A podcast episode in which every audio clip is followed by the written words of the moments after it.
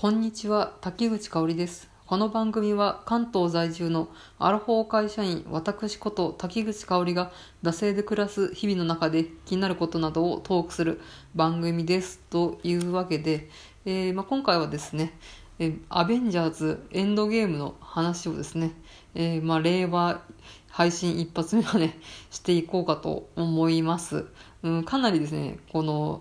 何作もいろいろヒーローシリーズがあって、で、それで満を持してのこのアベンジャーズシリーズが、えー完結ということで、まあかなりね、これを見てる、えー人にはかなり限りがあるのかなと思うんですけれど、まあちょっと完結記念ということでちょっと話していきたいと思います。もう完全ネタバレですので、うん、今までのシリーズの方も私、えー多分8割ぐらいは見ているのかな。あの、マイティー・ソーの1個前のやつと、あと最近やったあの、キャプテン・マーベルですかね。うん、は見てないんですけれど、それが多分見たと思います。まあ何しろね、11年、足掛け11年のね、シリーズですので、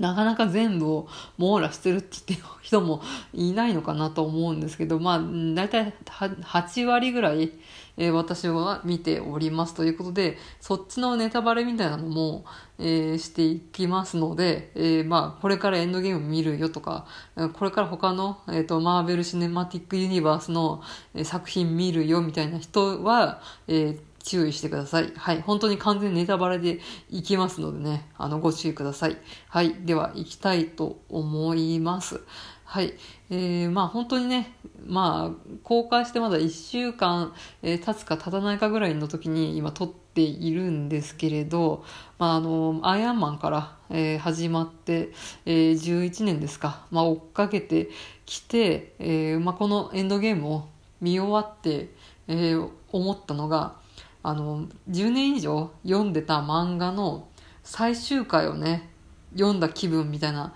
そういうのになりました。うん。まあ、具体的に言うとですね、蒼天航路の最終回を読んだ時に似てるかなと思いました。あとはあの、少女漫画の僕の地球を守ってっていう、まあ、割とこれも長期連載で連載してた漫画があるんですけど、それを、えー完結した時に立ち会った気分と同じような、なんかこう達成感というか満足感みたいな、そういうね、すがすがしさみたいなのをね、得ることが、このアベンジャーズシリーズの完結編、エンドゲームに立ち会って、えー思いました。うん。まあ多分ね、やっぱし、もう何年にもわたってやってる作品なので、まあこう、この10分とか、そんな短い時間ではね、語られないとは思うんですけれど、まあちょっとかいつまんで、えーまあいろんな人がね、いろんなところで語ると思うんで、まあ私のこの感想を聞く人はそうそういないのかなと思うんですけど、まあちょっと記念に撮っていこうかなと思います。はい。えーまあそんなですね、長期連載の漫画を読み終わった時の感動みたいなのを、えー味わった私が、え語る、えーアベンジャーズエンドゲームなんですが、はい。まあ、まず、えーまあ、このエンドゲームで、まあえー決着を見ましたあのサノスですね。悪役。この前ずっと割とこのサノスっていう名前は割とついて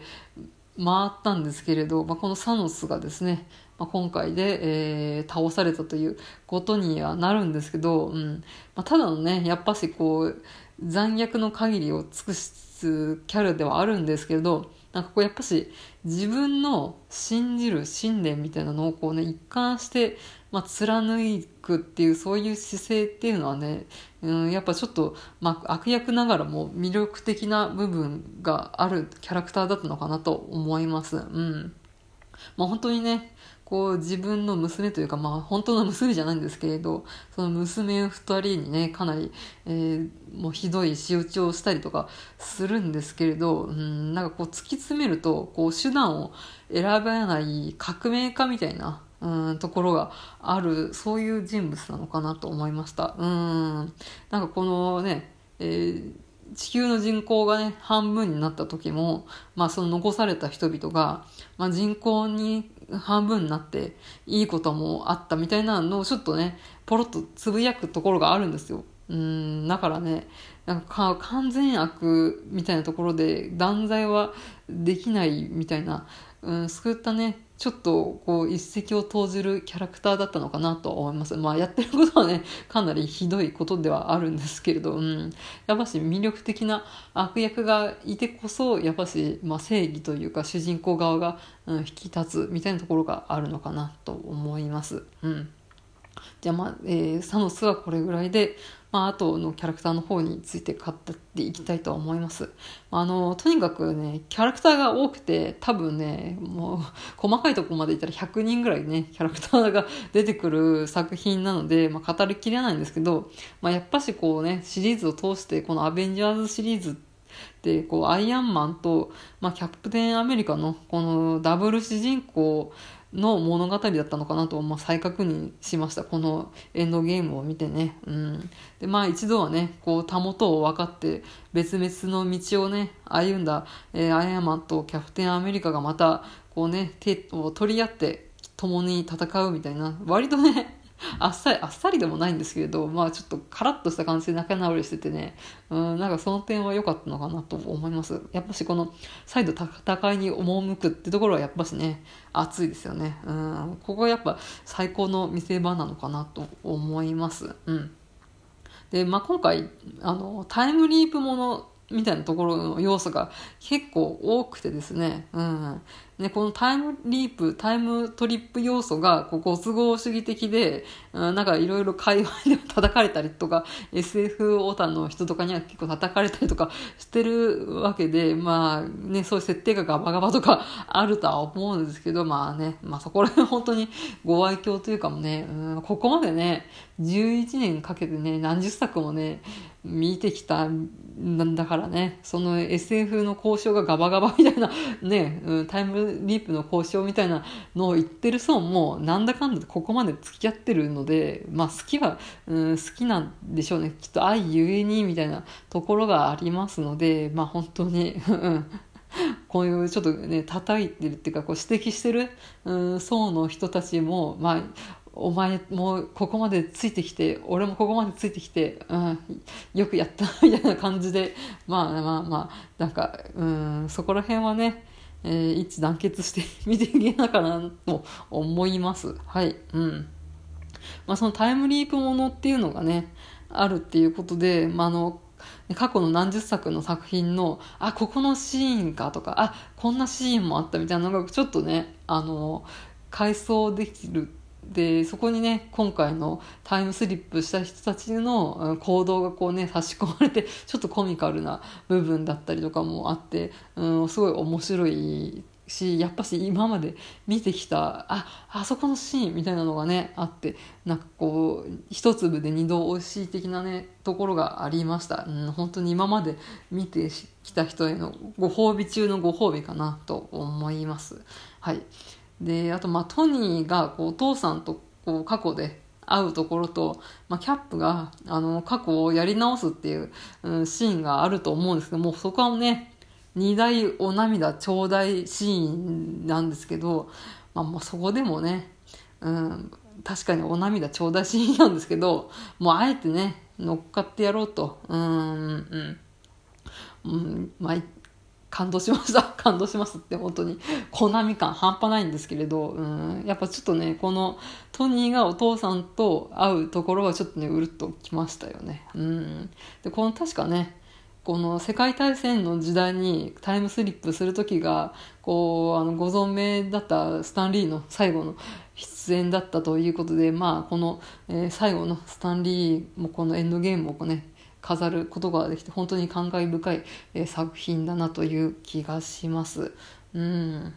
まあちょっと書きやすね、どんどんいくけれど、もう最終的に、まあこう、トニーの、うん、アイアンマンの死によって、まあ、世界が救われるわけなんですけれど、まあ、今回ですね、あの、ホームカミング版のスパイダーマンのピーター君がいると思うんですけど、今回、あの、ホームカミングとかでも特におじさんだったりとか大切な人がね亡くなって、えー、それをね胸に刻んでヒーロー活動するみたいなお決まりのねスパイダーマンのお約束とかなかったと思うんですけど、うん。まあ、今回ねあのホームカミング版というかこのアベンジャーズ・スパイダーマンで、えー、このスパイダーマンに心にこうね、あのー、刻まれる大切な人っていうのはなんとこのね、うん、トニー・スタークアイアンマンだったっていうのがなんかここに来てね回収されたというか、うん、突きつけられてあトニーがおじさん的役割なんやみたいなんでちょっとおののいたっていうのがあってまたここ結構ね私多分マーベルヒーローの中で一番スパイダーマン好きなので、うん、このシーンが好きです。はい。うんあとですねまああの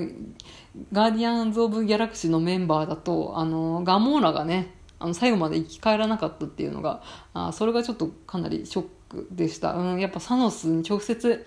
殺されたりなんたりかんたりみたいなこう条件がね揃わないと生き返らないっていうところがまあちょっとドラゴンボール的な部分もあるんですけれどうん。あのギャラクシーのピーターとガモーラのねカップルが好きだったんですごい悲しいですけれどまああの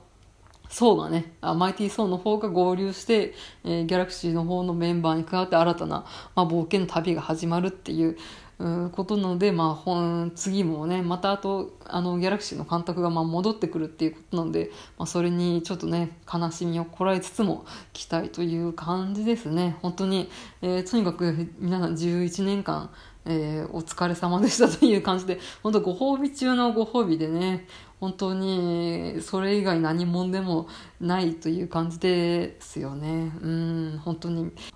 うん、まあ本当に、まあ、マーベルの MCU のね、このシリーズは一応の決着はね、えー、つけましたけれど、まあまだまだ、えー、物語は展開していくと思いますので、なんかまだまだ終わらない図感はあるのかなと思いました。はい。えー、では、あと4分なんで、ここまでで以上です。